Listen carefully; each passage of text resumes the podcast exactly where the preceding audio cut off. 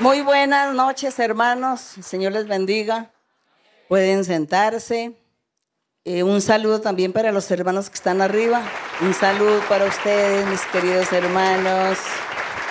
Les cuento que en la pandemia, como yo tenía ahí una cámara al frente, no había nadie, el salón solo y yo predicando, y le predicaba a la cámara, pero yo me los imaginaba detrás de la cámara me los imaginaba sentados, me los imaginaba allí escuchando la enseñanza.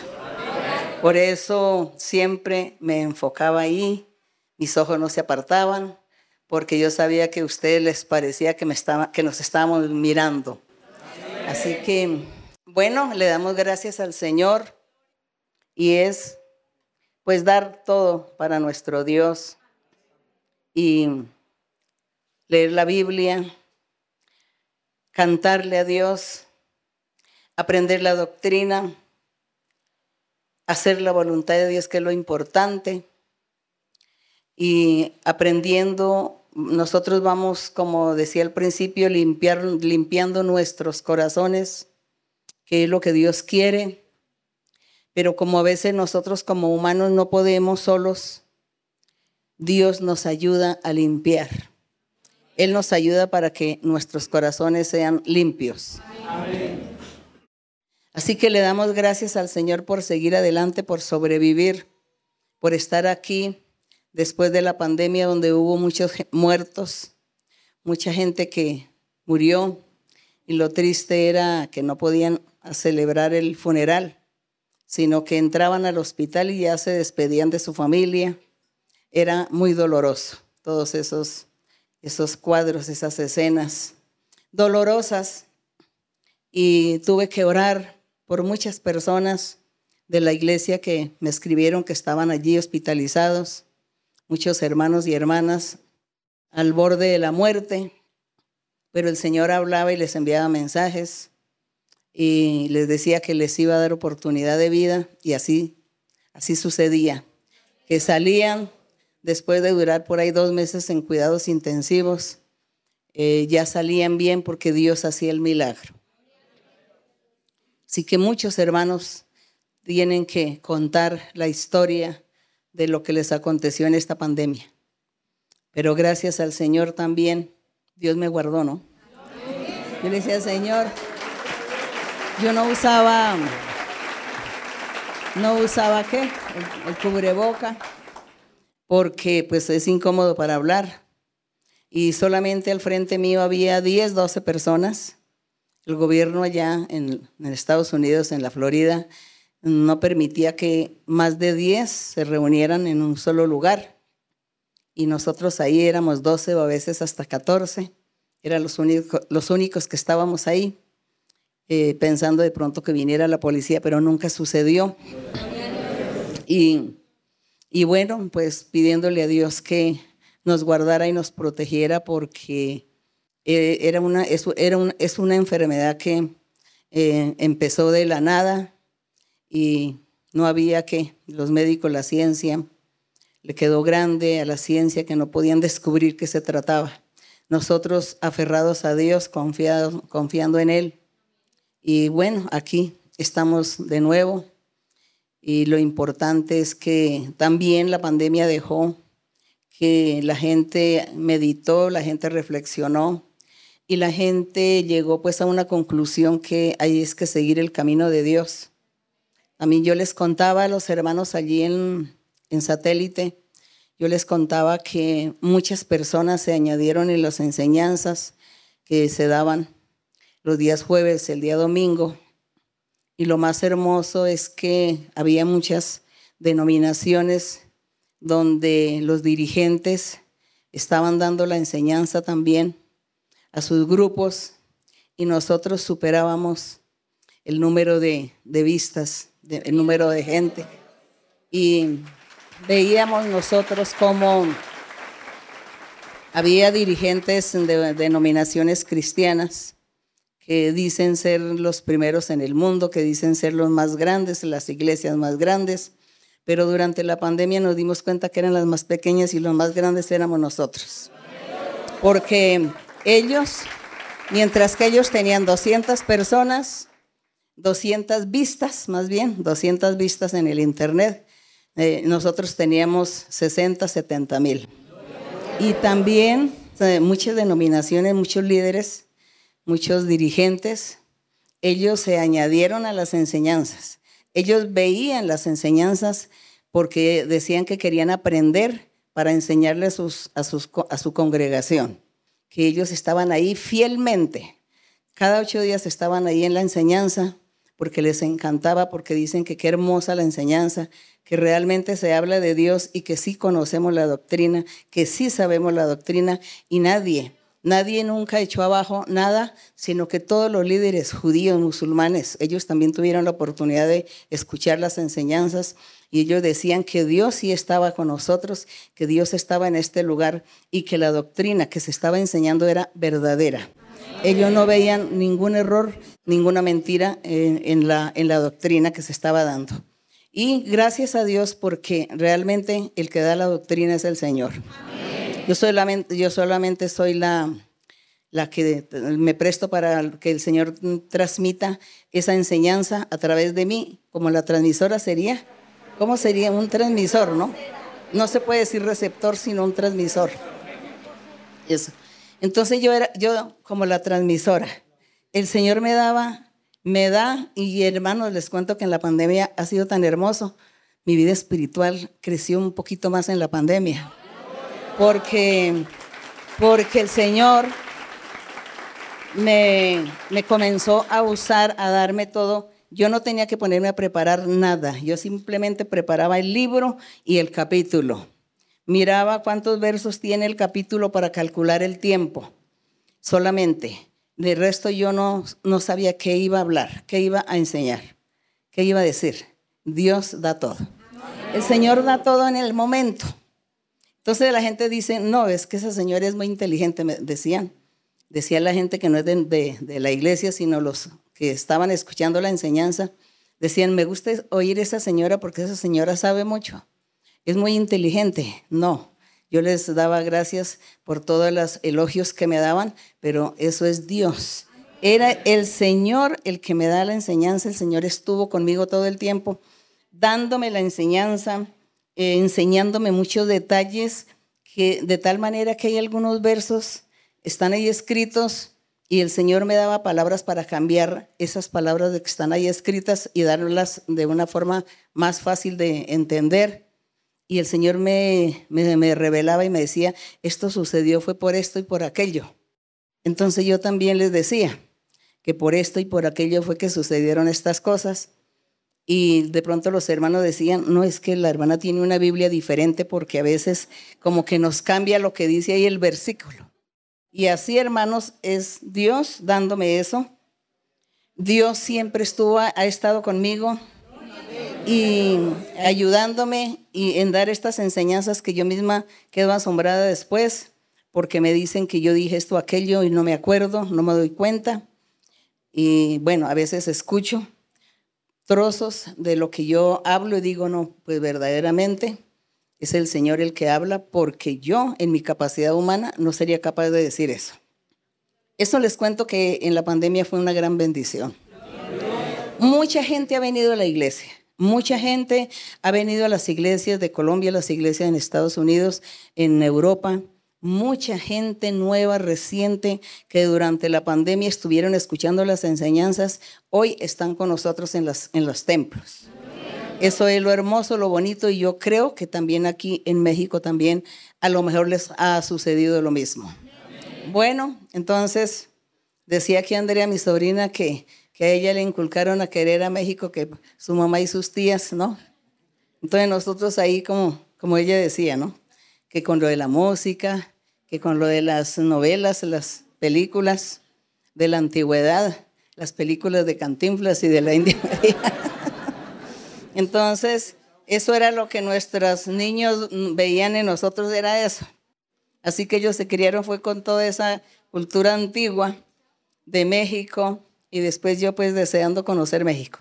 Entonces Dios, como por ser curiosa, dice, ahora María Luisa, como quiere tanto conocer México, pues ahora le voy a poner un mexicano en el camino. Entonces, entonces, bueno, pues aquí estamos, estoy contenta, estoy feliz. Esa fue la, la mayor comprensión en el mexicano fue eso, la comida, la cultura, la música. Sabía yo más de México que él. Bueno, entonces gracias al Señor por todas estas eh, maravillas que Dios ha hecho. Gracias a Dios también por todo lo que aconteció en la pandemia, salvó a muchos. Y nosotros aquí seguimos. Estos lugares son provisionales. Eso es todo de paso. Esperemos la bendición grande de nuestro Dios más adelante esperando que crezca y que el Señor permita también que en México, la Iglesia de México tenga también sus propiedades, así como lo, lo tienen otros países que ya tienen propiedades de la Iglesia. Y sé que más adelante Él va a dar algo mejor, mejor, mejor. Vamos a abrir la Biblia. Vamos a abrir la Biblia rápidamente aquí en el capítulo 9 de Primera de Reyes en el capítulo 9, en Primera de Reyes, vamos a leer desde el verso 1 hasta el 9, sobre una mm, inauguración o, o una orden, una promesa que Dios le hizo al rey Salomón. Cuando el rey Salomón decidió construir el templo del Señor en Jerusalén, antes de ello, el Señor le habló a Salomón por sueños. Qué hermoso es. Por eso nosotros hoy predicamos que Dios habla por sueños también. Dios habla por visiones, por profecía. Y estamos esperando que Dios nos ayude a cambiar para que seamos perfectos delante de Él. Amén que Él nos ayude. Entonces aquí Salomón tuvo esas experiencias con el Señor. Y dice en el verso 1, dice, cuando Salomón hubo acabado la obra de la casa de Jehová, dice que él terminó la obra, hizo un templo maravilloso, esplendoroso, lleno de mucha riqueza y de mucha gloria. Fue ese templo que hizo, que construyó Salomón el único templo que el pueblo de Israel gozó y disfrutó fue el templo de Salomón, porque antes de ello estaba era el tabernáculo del Señor que hizo Moisés, y ese tabernáculo era de armar y desarmar. No sé si así se dice aquí, armar y desarmar. Y, y el pueblo iba caminando por ciudades, por muchos lugares, desarmaban el tabernáculo, lo cargaban y cuando llegaban a un sitio específico para habitar por algún tiempo, armaban el tabernáculo y ahí era donde honraban a Dios. Pero luego cuando ya vino el rey David, Dios dio la orden de construir un templo en la ciudad de Jerusalén y Dios se permitió que fuera Salomón el que lo hiciera. Ese templo de Salomón fue muy majestuoso, con mucho oro, con muchas piedras preciosas, madera de la más fina, telas, lanas, mm, pieles de animales, todo de lo mejor, lo más fino. Y fue construido ese templo. Y ese fue el único templo, porque ese después fue destruido con Babilonia, con el rey de Babilonia, fue destruido el templo, incendiado. Y de ahí fueron llevados a Babilonia, cautivos 70 años. Luego regresan y vuelven y hacen Zorobabel y Salatiel hacen otro templo, pero ya muy pobre el templo porque ya no había dinero no había medios económicos para construir el templo como el que había hecho Salomón. Hicieron un templo muy sencillo y así pasaron más de 400 años hasta cuando vino el Señor Jesús. Cuando vino el Señor Jesús había un templo que había hecho Herodes, pero también era muy sencillo ese templo. Así que el templo de Salomón fue el más esplendoroso.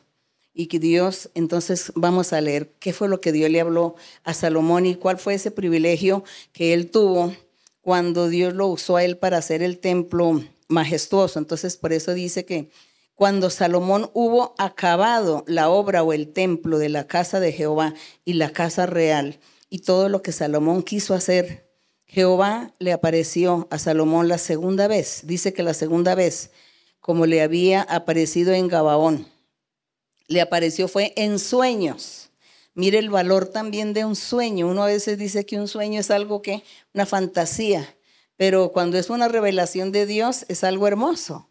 Así como mi sueño que yo tuve cuando tenía como unos 7, 8 años, y tuve ese sueño con el Señor y me decía, ayúdeme a escoger las almas para el reino. Entonces yo cómo iba a olvidar eso y hoy en día yo veo eso cumplido. Entonces, qué sueño tan maravilloso. Por eso no debemos menospreciar esos sueños cuando Dios nos dé esas revelaciones en sueños, hay que tenerlas en cuenta. Y aquí en el verso 3, que si ustedes me quieren ayudar, pueden leer el verso número 3.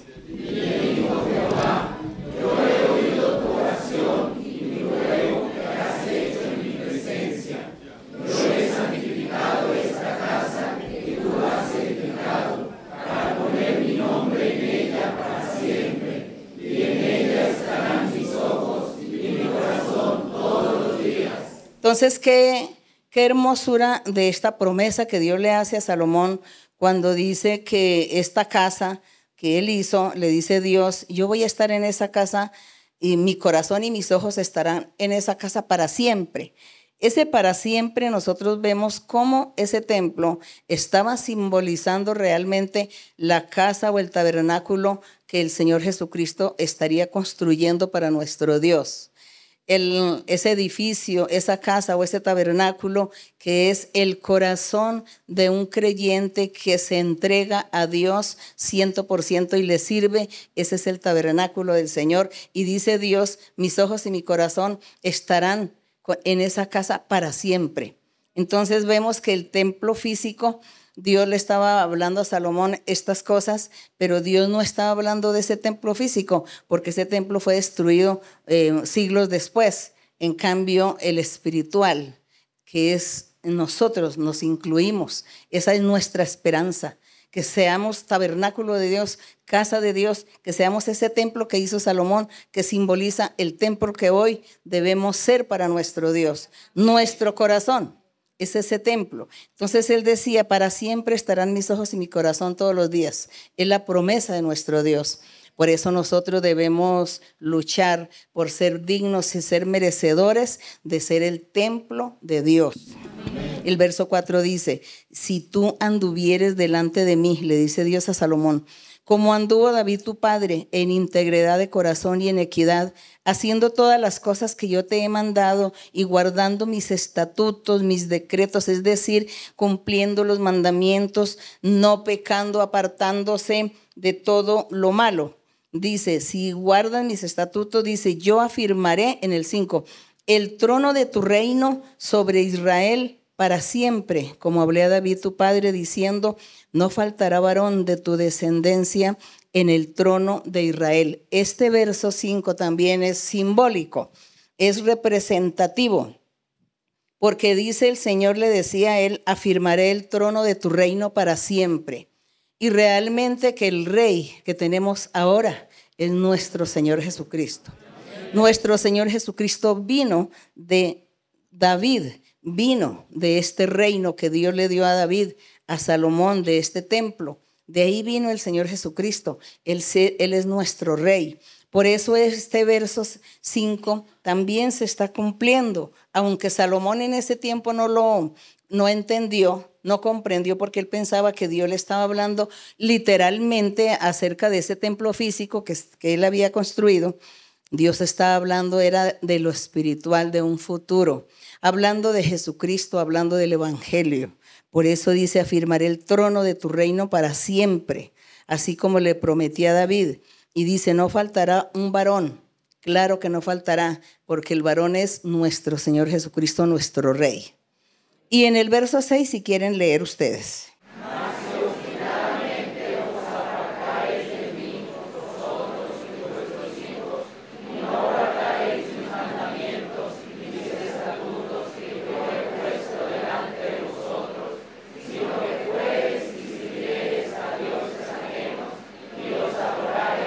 Qué tristeza, les dice, si van y adoran a otro Dios, a un Dios ajeno, una estatua, una pintura, bueno, dioses de diferentes figuras, de arcilla, dioses de oro, dioses de madera, eh, ídolos y también seres como lo que el mundo comenzó a hacer.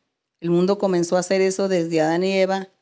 El diablo corrompió el corazón de la gente y les enseñó la idolatría, les enseñó que fueran a adorar y a creer en otros dioses, que en, en los demonios, a creer en los muertos. Bueno, todas estas cosas vienen desde la antigüedad. Y así de esa manera el diablo robó la paz de la humanidad. Pero Dios siempre estuvo luchando, formando un pueblo, enseñándole los mandamientos, enseñando el camino. Y sin embargo, pues el pueblo duraba un tiempo y recaía, echaba para atrás y otra vez volvían a desobedecer a Dios, sirviendo a dioses ajenos y adorándoles. Eso siempre ha sucedido en la historia de la humanidad ha sucedido. Y hoy en día que tenemos el Evangelio maravilloso del Señor Jesucristo, pues también sucede igual.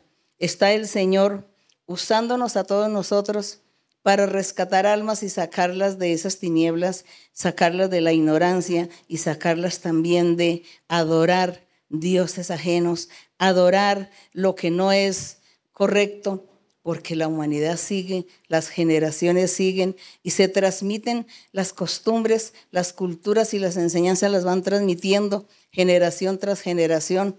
¿Y qué lucha entonces van a tener o tienen o han tenido los hijos de Dios, los servidores de Dios, los creyentes, los seguidores, luchando para convencer a la gente que hay que creer en un Dios Mm, eh, vivo, en un Dios invisible, en un Dios, en un ser sobrenatural.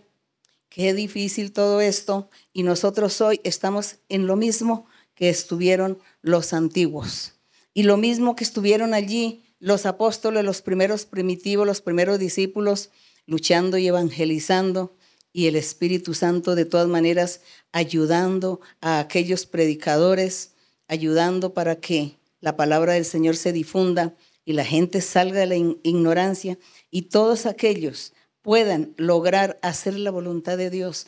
Todos podamos hacer la voluntad de Dios, porque aquí no fue solamente que Dios le dijo a Salomón que si cumplía los mandamientos y que cuidadito con ir a servir a esos dioses ajenos y los menos adorarlos, porque el Señor traería castigo para todo lo que ellos hicieran. Y mire el castigo en el verso 7, en aquel tiempo. Dice, yo cortaría a Israel de sobre la faz de la tierra que les he entregado. Y esta casa que es santificada, es decir, ese templo esplendoroso, majestuoso, dice, esta casa que es santificado a mi nombre, yo la echaré de delante de mí. E Israel será por proverbio y refrán a todos los pueblos. Y todo eso se cumplió porque en ese tiempo el pueblo le falló a Dios se fueron tras la idolatría. Y así sucedió. Y cuando el Señor Jesucristo apareció predicando el Evangelio, encontró que la gente andaba sin Dios y sin esperanza. Sin embargo, vamos a seguir aquí leyendo. Y dice, en el verso 8 dice, y esta casa que estaba en estima, cualquiera que pase por ella se asombrará y se burlará y dirá, ¿por qué ha hecho así Jehová a esta tierra y a esta casa? ¿Qué fue lo que, por qué Dios aquí estaba hablándole, ya profetizándole a Salomón, diciéndole, mire lo que ustedes van a hacer dentro de cientos de años o siglos más adelante, que ustedes se van a ir tras la idolatría, tras el pecado, tras la maldad, entonces yo los voy a castigar. Y esta casa o este palacio que tú has hecho, que es, tan esplendoroso, será destruido, será puesto en burla. Y así sucedió. Este verso 8 se cumplió. Si nosotros seguimos leyendo la historia de reyes, de crónicas, vamos a llegar al fin de esta historia de este templo y vamos a encontrar cómo Nabucodonosor, rey de Babilonia, con su ejército, vino a Jerusalén y la destruyó, incendió y acabó con este templo maravilloso y se robaron todo lo preciado, todo lo de valor y lo llevaron a Babilonia. Y se cumplió esta palabra del Señor que dice que quedaba como una burla para toda la gente y todas las naciones que pasaban y miraban los escombros y decían, miren este gran palacio, mire esta casa tan grande que Dios, que Salomón hizo No era que ellos se sentían tan orgullosos de su Dios y se sentían tan orgullosos de esta ciudad de Jerusalén y de este templo majestuoso. Mire ahora, ruinas, cenizas, eh, porque fue incendiado. Entonces se cumplió esta palabra del Señor que le dice aquí a Salomón. Y aquí en el verso 9 dice, y dirán, le dice Dios a Salomón, y dirán, por cuanto dejaron a Jehová su Dios, que había sacado a sus padres de la tierra de Egipto por mano de Moisés, y echaron mano a dioses ajenos, los adoraron, les los sirvieron. Por eso Dios ha traído sobre ellos este mal. Estos dos versos se cumplieron muchos siglos después, al pie de la letra como Dios lo habló. Entonces, por eso nosotros hoy, Dios nos habla, a nosotros Dios nos habla hoy, nos hace muchas promesas. Y Él nos promete y nos dice, bueno, yo te voy a bendecir y voy a hacer esto de ti, aquello y lo otro y te bendeciré y serás importante. Bueno, muchas cosas. Pero el Señor dice, pero tienes que seguir. Tú tienes que ser firme y seguro en este camino y no apartarte. En este momento, en esta era en que nosotros vivimos, nos hemos, hemos venido de, de, como de una religión o de un mundo de idolatría. Entonces Dios nos ha sacado y nos está dando a conocer su camino verdadero, espiritual. Y el Señor ahora ya a nosotros no nos va a decir que vamos a caer en la idolatría porque ya no vamos a retroceder en ese aspecto. Ya nosotros ya no vamos a caer en eso de la idolatría, pero sí vamos a caer en otros pecados, en muchos pecados que existen.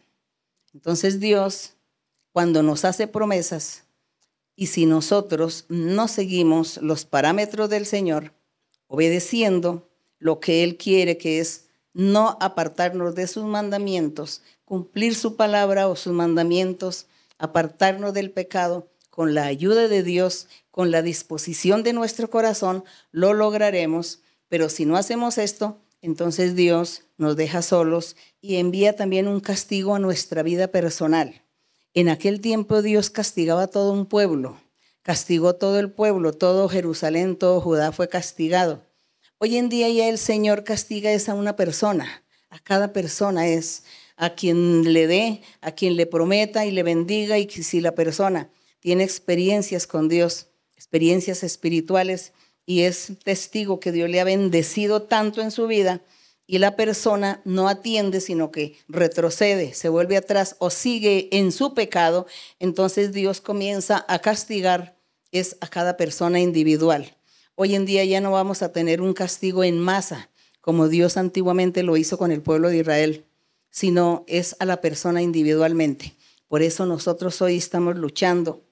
Por eso estamos enseñando constantemente que cada uno de nosotros seamos firmes y que cada uno de nosotros pongamos mucho, mucha atención y mucho cuidado a la doctrina y que nos cuidemos para que no venga nuestro enemigo que tenemos a ponernos trampas, tentaciones en nuestra vida, a hacernos pecar para que nuestra bendición se pierda. Entonces esa es nuestra lucha.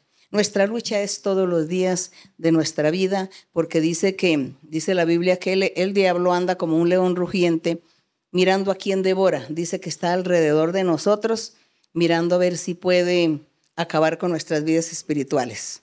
Entonces, por eso, nosotros vemos cómo Dios, con sus promesas que le hizo a Salomón, Dios se puso feliz porque Salomón hizo un templo, pero el Señor sabía que al futuro que eso ya no iba a tener ningún valor porque el pueblo fallaría. Hoy nosotros en el Evangelio, el Señor Jesucristo fue el que formó esta iglesia.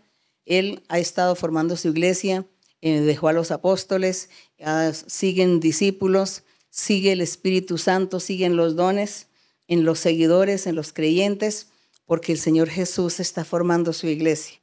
Qué hermoso es y eso es una gran ayuda para nosotros, que no estamos solos como humanos luchando para alcanzar esa salvación como sí le tocó al pueblo de Israel, que tenían que luchar como humanos ellos solitos, sin la ayuda del Espíritu Santo. Nosotros hoy tenemos la ayuda del Espíritu Santo, por eso no podemos desaprovechar, sino que Él nos ayude a guiar, a orientar.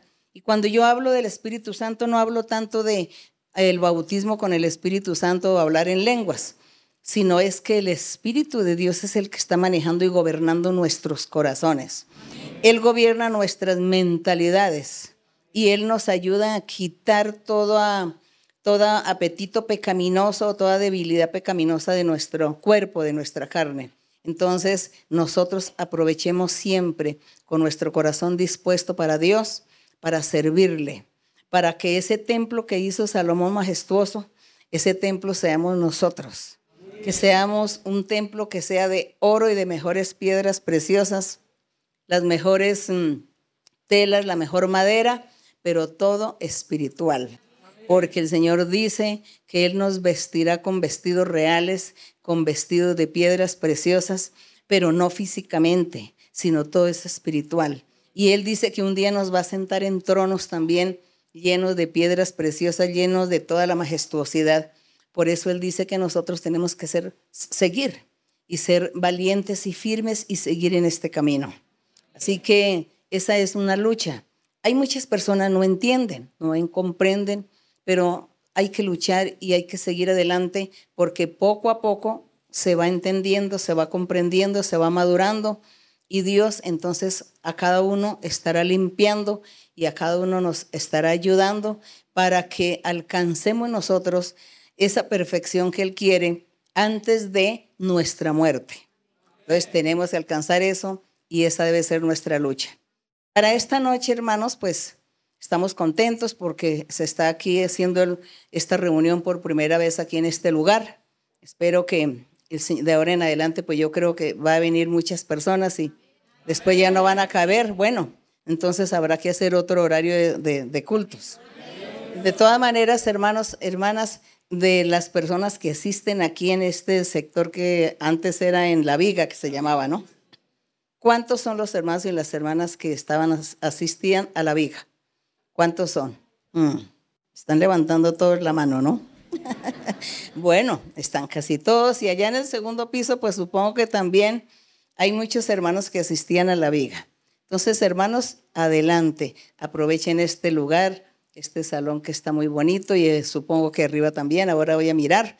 Y, alabemos a Dios y glorifiquemos a Dios y le damos gracias al Señor por, por sus beneficios y sobre todo por el privilegio que Él, que, que Él nos ha dado de, de mirarnos, Dios, mirarnos a nosotros, así como aquí le decía Salomón, yo voy a mirar esta casa, mis ojos y mi corazón estarán en esta casa, decía el Señor. Entonces yo creo que el Señor también su mirada la tiene con nosotros. Su corazón de Dios lo tiene con nosotros. Gracias le damos a Dios por ello. Es un gran privilegio esto, es un gran privilegio. Y yo pienso que hay tiempo por ahí para cuatro intervenciones de ustedes, sea algún testimonio de pandemia o sea alguna pregunta de la Biblia. Sí, hermana, sí. Buenas noches, hermana.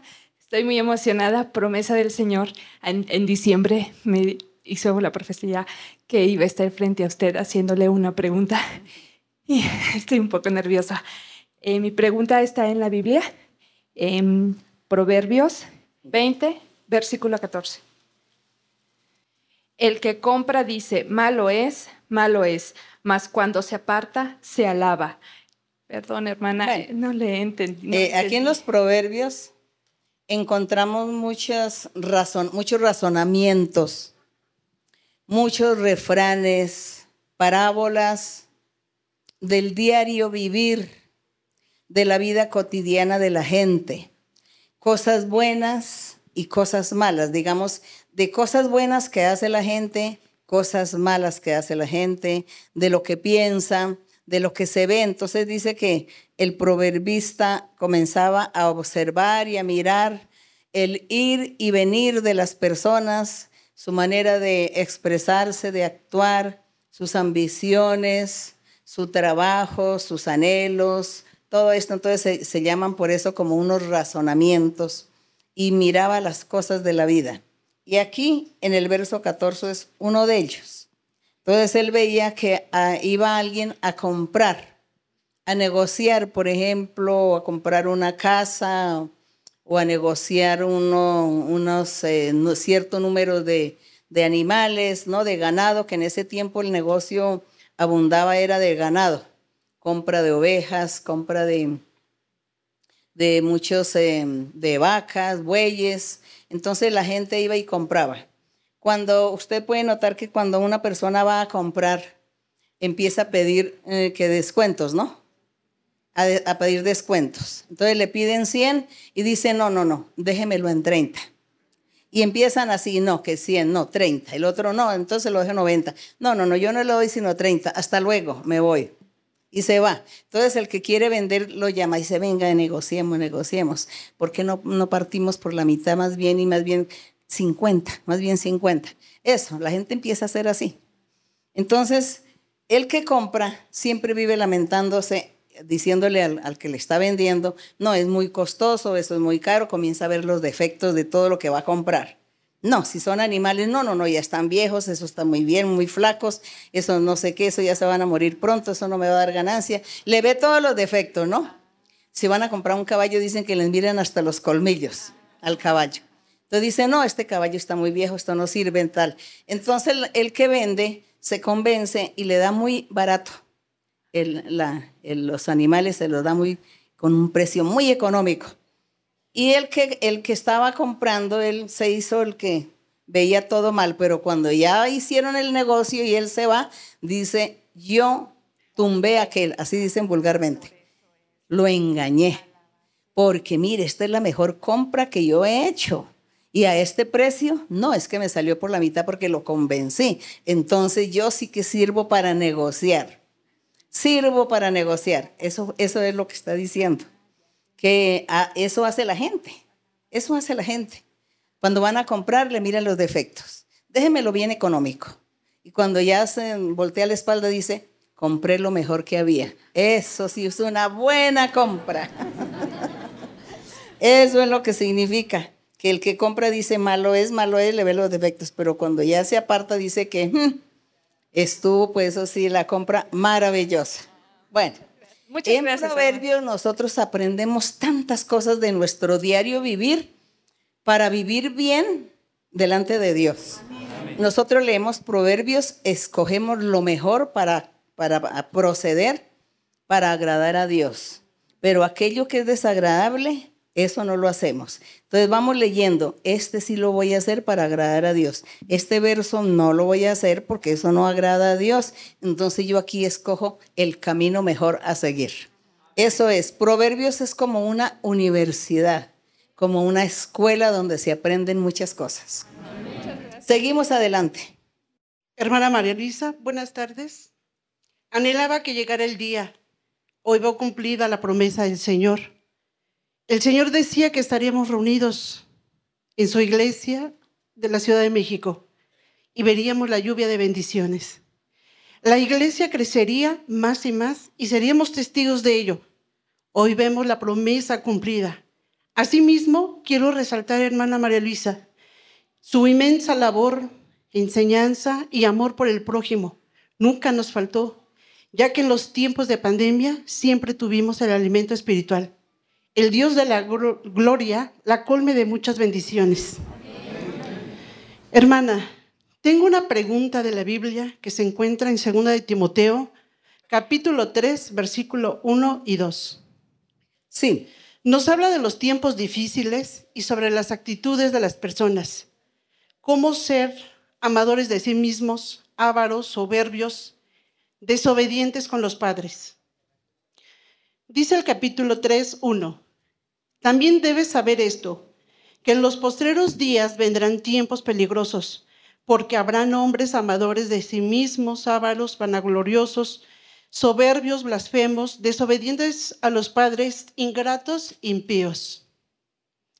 Hermana, quiero hacer énfasis en este punto acerca de la desobediencia de la juventud.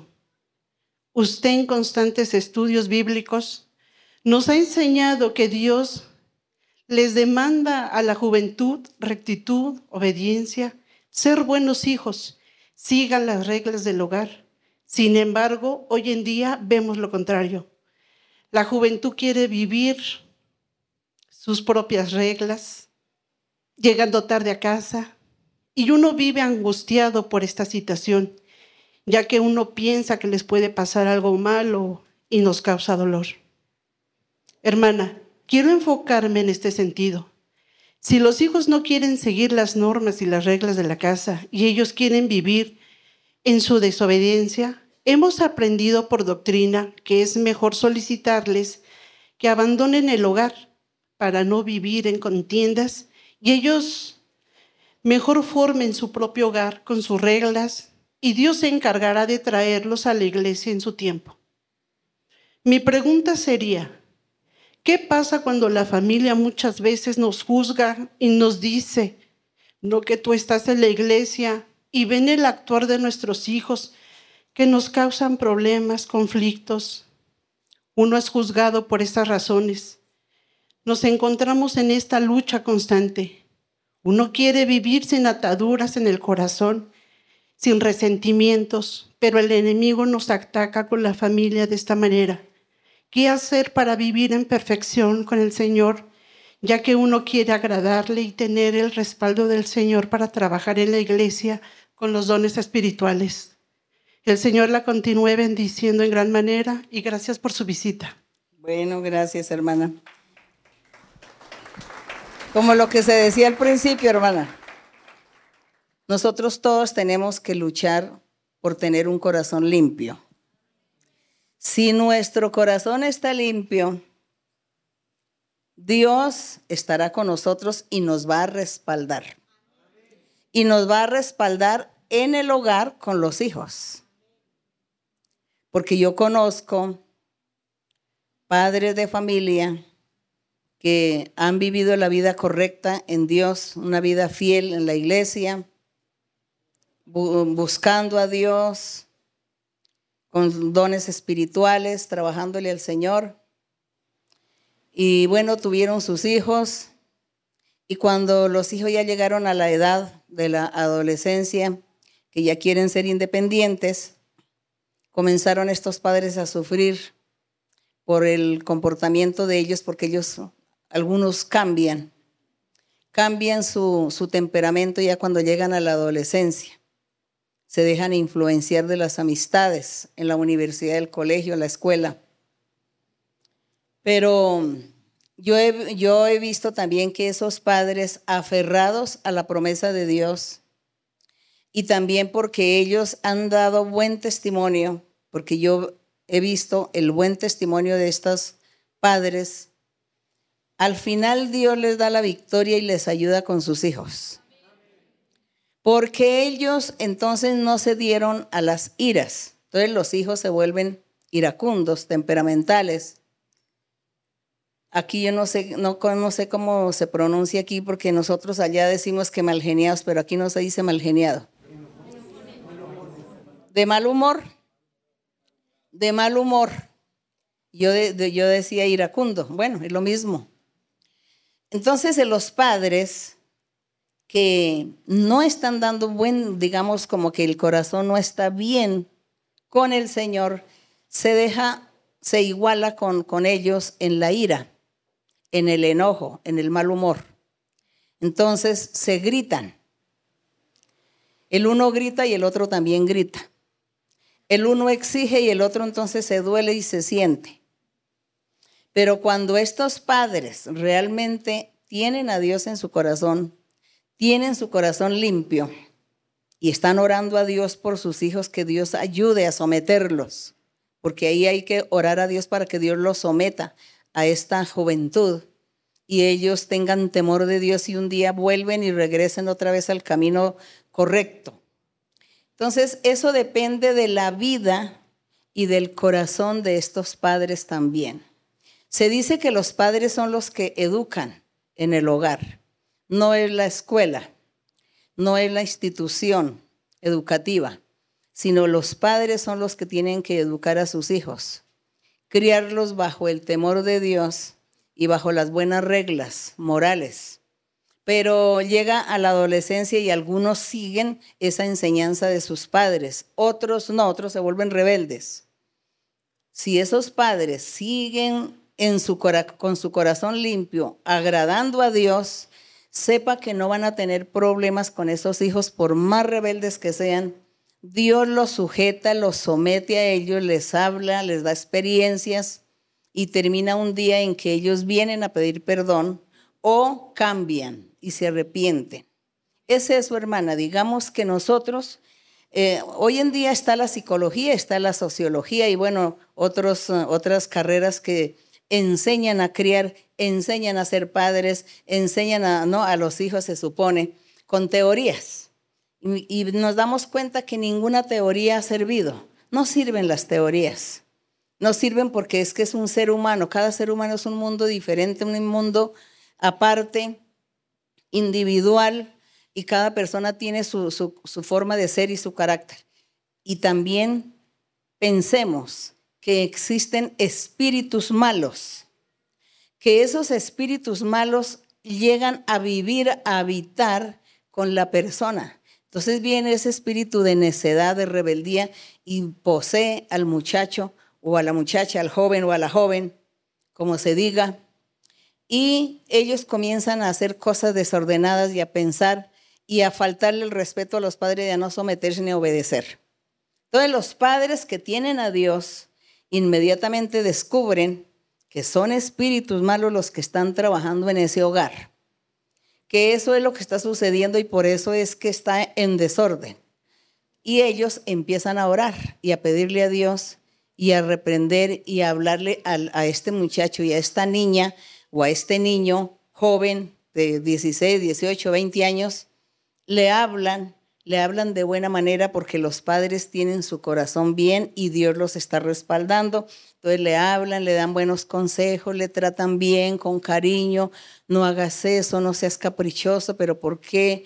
Entonces no me trates de esa manera, no grites, porque tú no has visto que yo alguna vez te estoy gritando, entonces, ¿por qué me vas a gritar si yo nunca te he gritado a ti? No me grites, cálmate. Entonces, así, de esa manera, pues ellos van a poner atención. Pero es que, hermanos y hermanas, los padres tenemos que tener de Dios. Si no tenemos de Dios, olvídese que no hay solución en ese hogar, en esos hijos, sino una división y pleitos y litigios es lo que va a haber. Porque entonces yo he visto también que los padres se nivelan con los hijos en palabrerías.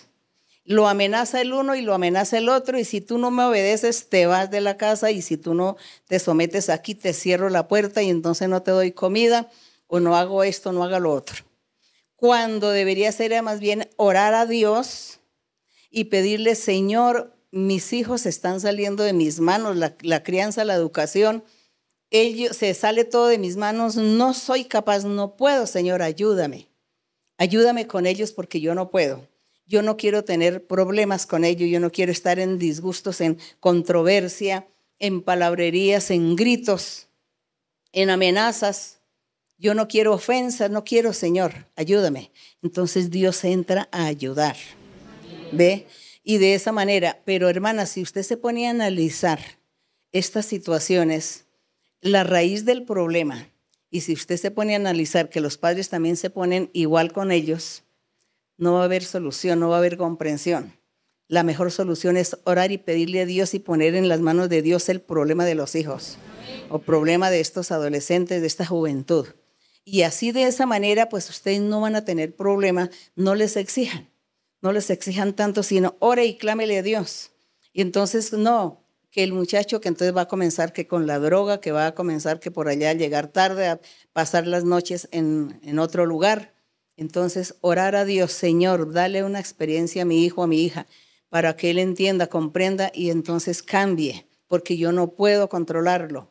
Entonces Dios va a decir, sí, yo te voy a ayudar porque tú te esfuerzas buscando mi rostro, te esfuerzas, eh, quieres hacer mi voluntad, quieres agradarme, yo por eso te voy a premiar y yo voy a ayudar a tus hijos.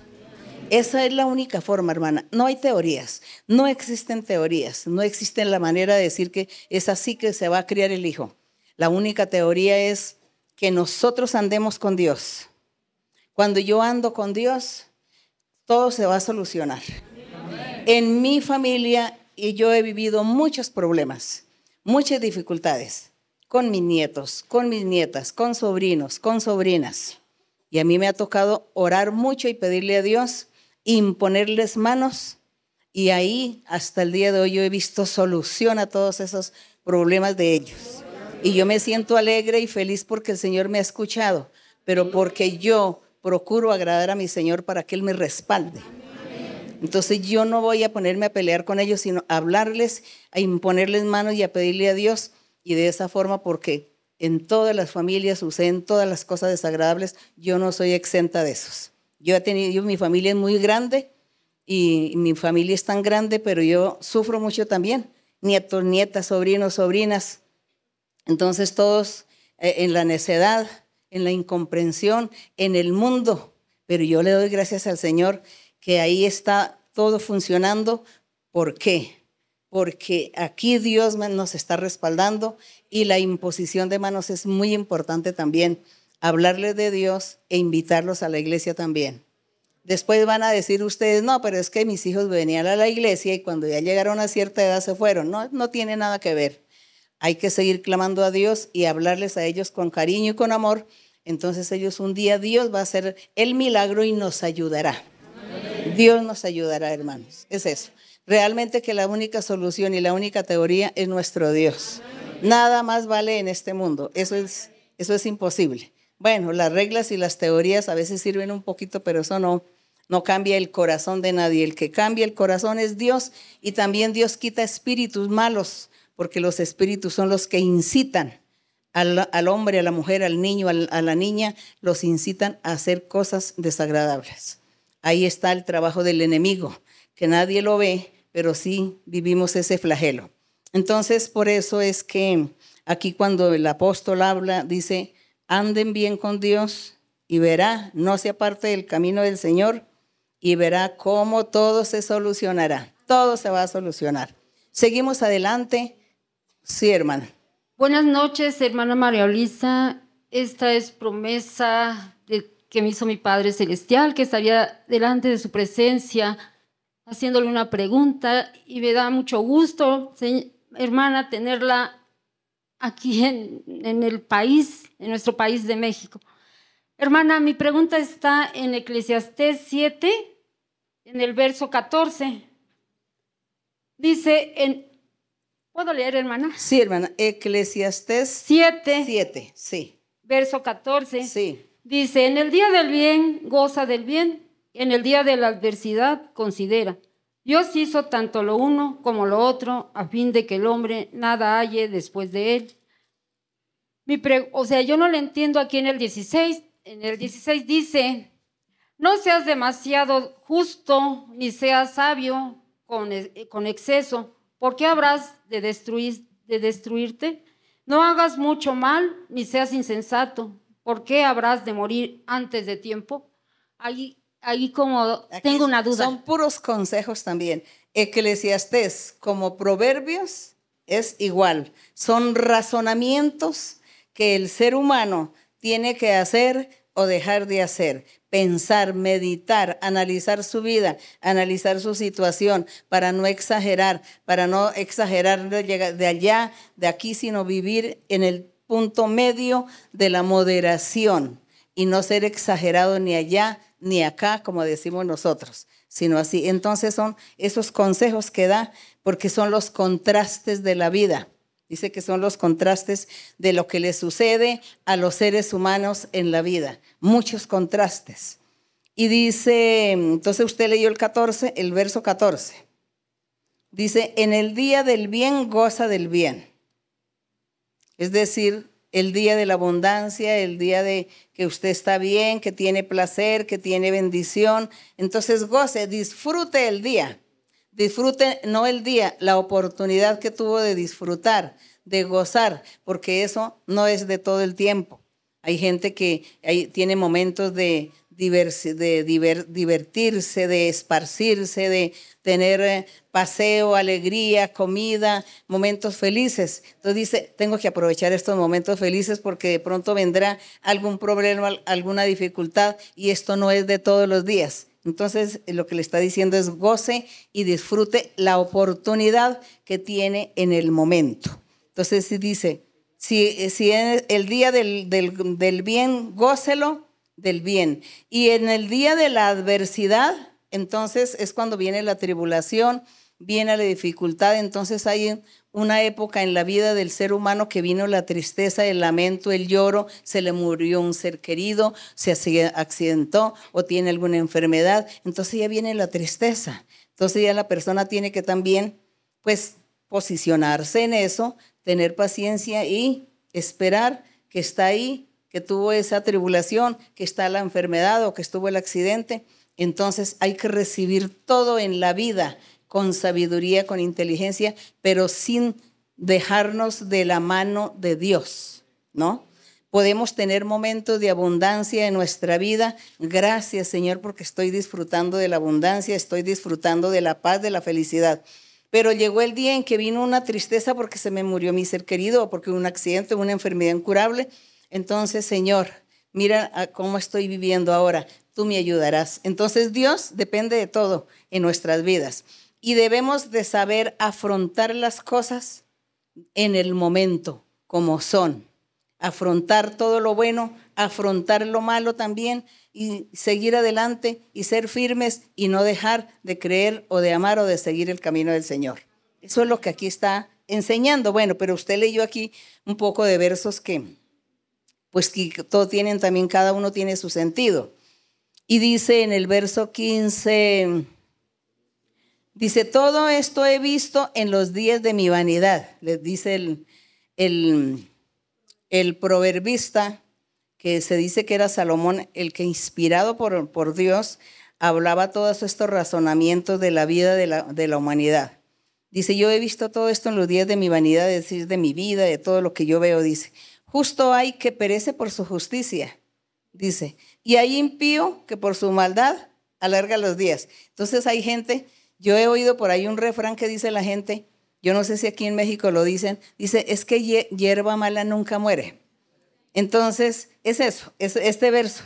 Hay injustos y él perece por ser justo, por decir la verdad, por predicar la verdad. Entonces murió. Le quitaron la vida porque estaba hablando la verdad y la justicia y practicando la justicia. Nosotros no solamente en el aspecto de religión vemos, sino también en lo humano muchos líderes políticos que hacían cosas buenas y obras buenas y por ser bueno entonces les dio envidia y les quitaron la vida, ¿no? Entonces, eso es lo que dice. He visto en los días, dice, al justo que perece por su justicia. Y al impío, al malo, al que hace pecado y es maldadoso y vive muchos años. Esos son los contrastes de la vida. Y nosotros debemos respetar eso. Nosotros no debemos decir, ah, no, es que los malos pues se van a morir rápido y los buenos pues van a tener una larga vida. No. Dice que los buenos se pueden morir primero que los malos. Pero nosotros, lo que sí, nuestra conclusión de estos razonamientos es, sigamos con Dios, sea con larga vida o con corta vida, andemos con Dios y ganemos la vida eterna, que es lo más importante, que no en este mundo. La hermana que otro verso leyó, el 17 dice, no hagas mucho mal no seas insensato, dice, porque habrás de morir antes de tu tiempo. Lo mismo, la gente que no conoce a Dios, la gente que vive en el camino de la maldad y dice que hace muchos males. Una persona que hace tantos males en la vida, que roba, que mata, que viola, ¿qué le pasa? ¿Qué, le puede suceder a esa persona? La ley lo seguramente lo va a aprender y lo van a llevar a la cárcel o le van a dar qué? Pena de muerte, ¿sí? Entonces es eso, que por hacer mucho mal, no, eso es una insensatez, dice, ¿por qué vas a morir antes de tiempo? Porque después dice, bueno, pena de muerte porque hizo tal cosa. Aquel que fue y disparó y hubo muchos muertos, entonces lo juzgan y entonces le dice, porque eres insensato, ¿por qué hiciste tantos males? ¿Por qué te dejaste llevar de, de todos estos pensamientos que el diablo te puso? ahora te van a quitar la vida porque hay pena de muerte para ti. Eso dicen los jueces del mundo. Es eso. Entonces son cosas que suceden en la vida y, y quiere, aquí nos quieren enseñar que seamos sabios, seamos inteligentes, mesurados, no seamos fanáticos, no seamos exagerados, sino tener mesura en todas las cosas. Pero eso sí, lo primero es confíe en Dios, y haga la voluntad de Dios. Lo demás que le suceda al mundo, pues eso sucederá y nosotros estaremos con la capacidad de afrontar o de resistir cualquier momento o situación similar a esto que le sucede a la gente, porque estamos con Dios. Eso es lo importante. ¿Faltó algún verso que usted No, haya leído? muchas gracias, hermana. Bueno, hermano. La amamos en el Señor. Bueno, a mí me encanta leer Eclesiastés, me encanta leer Proverbios, porque uno aprende tantas cosas de la vida que hay que dejar, que hay que abandonar y que hay que seguir. Bueno, por aquí, sí, sí, hermano, sí. Hermana, muy buenas noches. Le doy muchas gracias a Dios que me ha permitido conocerla en persona. Yo conocí el Evangelio de nuestro Señor Jesucristo en Estados Unidos y el Señor en profecía me dijo que yo iba a viajar y a conocer algunas de sus casas. Y así fue. Fui a Colombia y conocí cuatro de sus casas. Y aquí en México también ya conocí algunas de sus casas. Pero nunca me imaginé que a usted la iba a conocer aquí, en mi propio país. Y mi corazón está que rebosa de alegría, hermana. Ahora, si me permite hacerle dos preguntas sobre la Biblia, en el capítulo 8 de Romanos, en sus versículos 19 al 23, dice, porque el anhelo ardiente de la creación es el aguardar la manifestación de los hijos de Dios, porque la creación fue sujetada a vanidad, no por su propia voluntad, sino por causa del que la sujetó en esperanza porque también la creación misma será libertada de la esclavitud de corrupción a la libertad gloriosa de los hijos de Dios, porque sabemos que toda la creación gime a una y a una está con dolores de parto hasta ahora. Y no solo ella, sino que también nosotros mismos, que tenemos las primicias del Espíritu, nosotros también gemimos dentro de nosotros mismos esperando la adopción y la redención de nuestro cuerpo. Hermana, para mí es un poquito confuso sobre exactamente qué es la creación y que nosotros gemimos juntamente con ella. Si usted fuera tan amable. Cuando, cuando habla de la creación, sí, hermana. Cuando habla aquí de la creación, se está refiriendo al mundo, a la gente. Y también, lo, ¿por qué no? Los mismos elementos de la tierra, de, de todo lo que nosotros vemos, dice que esos elementos también sufren por el pecado del hombre, por el pecado de la humanidad. La misma creación sufre también las consecuencias. Nosotros oímos a los gobiernos en las noticias que dicen que, la tierra está sufriendo un calentamiento, que la ecología, que no la gente no, cuida, no cuida el agua, no cuida los animales, no cuida la vegetación, no, eh, la gente está contaminando, contagiando. Entonces dice que la gente con su pecado, con el pecado y con su manera de pensar, no, no piensan en el bien de la misma creación, de la misma naturaleza de los elementos, que ellos están contaminando a los seres humanos y también a la misma creación con la maldad.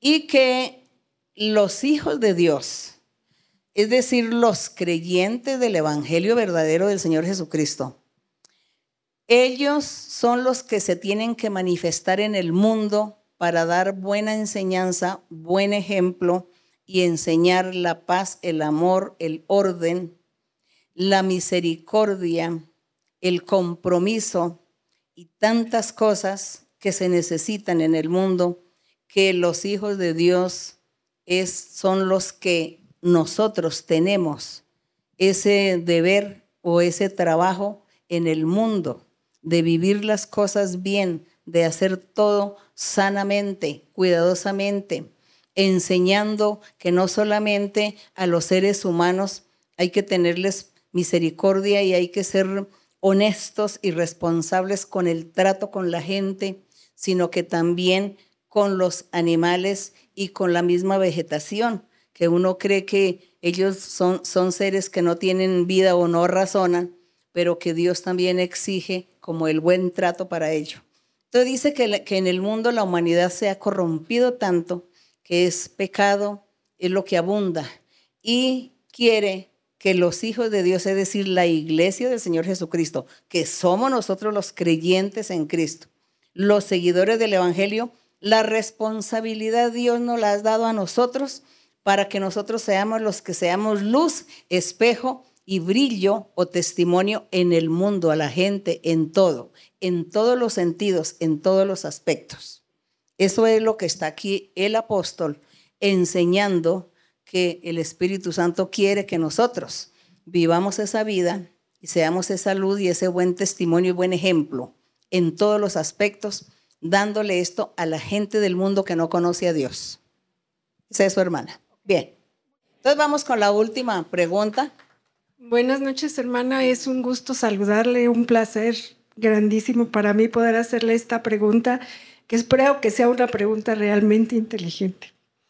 En Proverbios 4, del 7 al 9, dice, sabiduría ante todo, adquiere sabiduría, y, sobre todas tus posiciones adquiere inteligencia, engrandécela y ella te engrandecerá. Ella te honrará cuando tú la hayas abrazado. Adorno de gracia dará tu cabeza, corona de hermosura te entregará.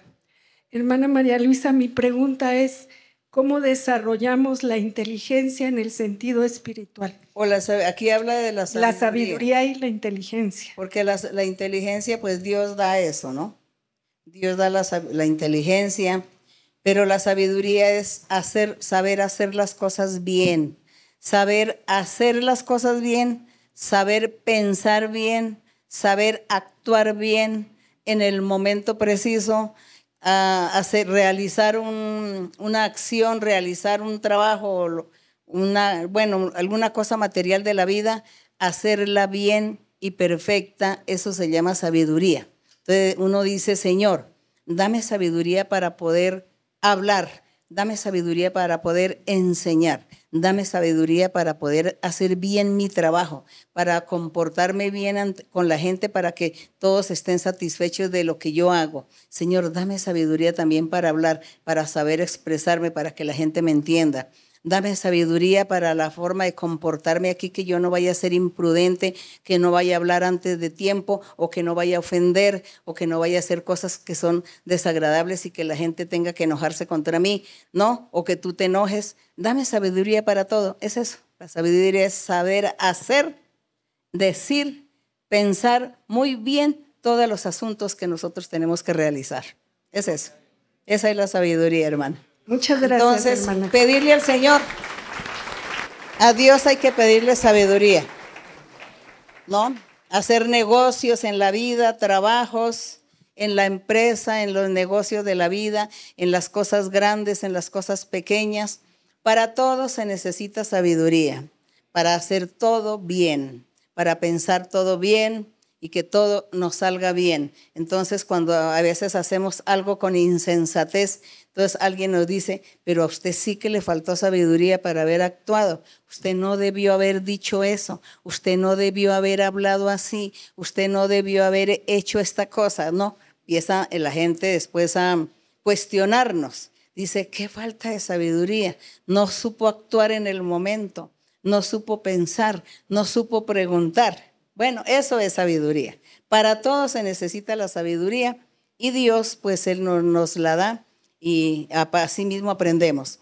Y si ustedes quieren también adquirir sabiduría y conocimiento en la vida práctica, lean Proverbios, Eclesiastés y ahí también van a aprender muchas cosas. Bueno, vamos a estar puestos en pie y vamos a estar orando. Bendito Dios, bendito Padre Santo, nuestro Dios Todopoderoso. Rey del cielo, Rey santo, Rey justo, Rey misericordioso y clemente, nuestro Dios poderoso que nos provee de todas las bendiciones materiales, de todo lo espiritual, nuestro Dios que nos tiene paciencia, que eres misericordioso con nosotros y que tú quieres, Señor, que nosotros todos trabajemos en tu obra evangelizadora y por lo tanto se necesitan muchos predicadores, muchos pastores, muchos que enseñen tu palabra, y se necesitan también muchos lugares adecuados para congregar a las personas, porque hay mucha gente que tiene hambre y sed de justicia, hambre y sed de tu palabra, y por lo tanto, Señor, te pedimos que tú nos capacites a todos para la enseñanza, para la predicación, para la evangelización. Y también te pedimos, Señor, que nos otorgues, que proveas, mi Señor, muchos lugares donde podamos congregarnos como iglesia, porque mucha gente te necesita, mucha gente necesitada de ti, mucha gente que anda sin Dios y sin esperanza, sufriendo enfermedades, sufriendo las inclemencias del el pecado, del enemigo, las tristezas, las amarguras, el desamparo, la falta de comida, la falta del dinero, la falta de trabajo, la falta de la bendición, de la salvación, de la felicidad. Carecen de tantas cosas y ellos necesitan, Señor, que se les predique tu camino, tu verdad, tu nombre, tu palabra, para que tú, mi Señor, seas luz, consuelo y refrigerio a muchos corazones, para que tú sanes a la gente, Señor, para que tú tengas misericordia del que sufre, del que llora, del que necesita. Padre Santo, ayúdanos a todos nosotros para poder nosotros servirte, para trabajar en tu viña, servirte, Señor, hablar, predicar tu palabra y también para imponer manos, para orar por aquellos necesitados, mi Señor. Ayúdanos, Padre Celestial. Gracias, Señor, por lo que nos das. Gracias, Padre Santo. Que tu Espíritu Santo descienda con poder en nuestras vidas, en nuestros corazones. Que tú envíes el fuego de lo alto, el poder de lo alto y nos llene de tu poder. Llénanos, Señor, de tu poder. Capacítanos, Señor, Avívanos, Señor, aviva ese fuego dentro de nosotros y ayúdanos y límpianos. Libértanos, Padre Santo. Rompe las cadenas y las ataduras. Corta trampas del maligno, brujerías, hechicerías. En esta noche también te pido, Señor, que extiendas tu mano sanadora, que quites las enfermedades. Quita, Señor, toda brujería, toda hechicería, toda maldición Guarda y protege a los hermanos, a las hermanas, a todas las personas que han venido. Guárdalos, protégelos del mal. Dales en su corazón la alegría, el gozo para seguir adelante. Dale, Señor, la felicidad y la paz. Revístelos con el poder de tu gracia. Envía tu Espíritu Santo. Bautiza con el poder de tu Espíritu. Dales dones espirituales, mi Señor. Dales alegría en su corazón. Dales paz, quita trampas, quita ataduras, rompe cadenas, rompe ligaduras, destruye, Señor, la envidia del enemigo, destruye la obra maligna, rompe las cadenas, rompe las cadenas. Aviva tu obra, mi Señor, quita la frialdad, quita toda frialdad espiritual. Danos gozo, Señor, gozo y alegría espiritual. Bendito mi Señor poderoso mi Señor, tú eres grande y justo, tú eres poder, tú eres misericordia y verdad. Gracias Señor, las alabanzas para ti, la honra para ti, la gloria para ti.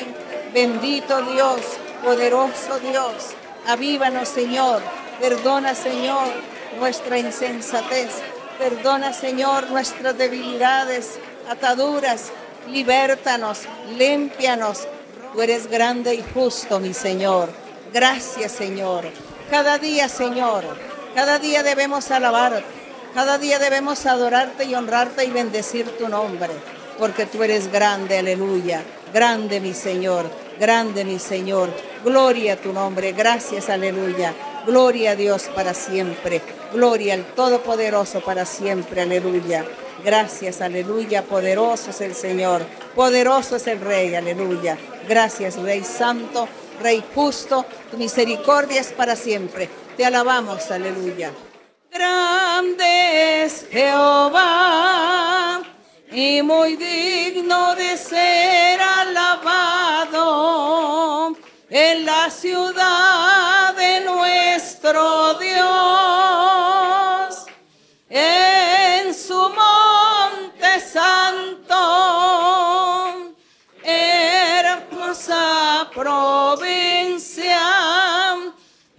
el gozo de toda la tierra, es el monte de Sión a los lados del norte la ciudad del gran rey.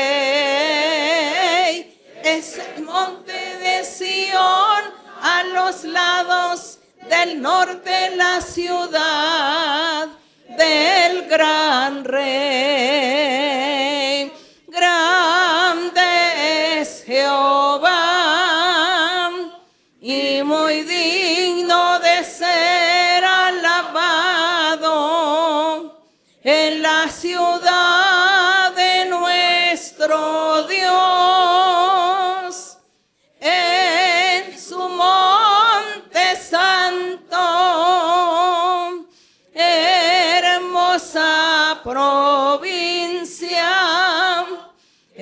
El gozo de toda la tierra. Es el monte de Sión a los lados del norte la ciudad del gran rey. Es el monte de Sión a los lados del norte la ciudad del gran rey bendito y alabado nuestro Dios Gracias al Señor. Gracias a nuestro Dios. Muchas gracias a ustedes, hermanos. Que el Señor les bendiga. Y será que después, hasta pronto, hasta pronto, que el Señor permita nuevamente. Gracias y Dios les bendiga, hermanos. Muchas gracias.